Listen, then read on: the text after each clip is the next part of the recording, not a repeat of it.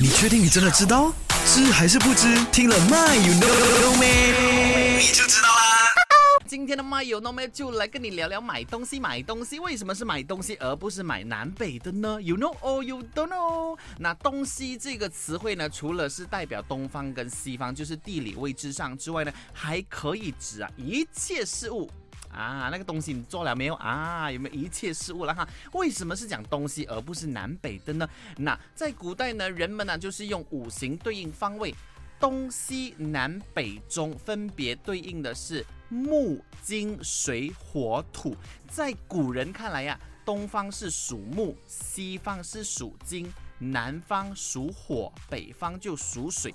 金木呢，就是可以拿得起，可以放得下这个实体物品嘛，有没有？然后呢，所以可以做买卖。而水火呢，则是不可以拿、不可以放的这个物体，所以不能做买卖。这样子的话呢，属金木的东西就可以被买卖，而属水火的南北就不可以买卖了了哈。But then 也有人另外一个说法了哈，呃。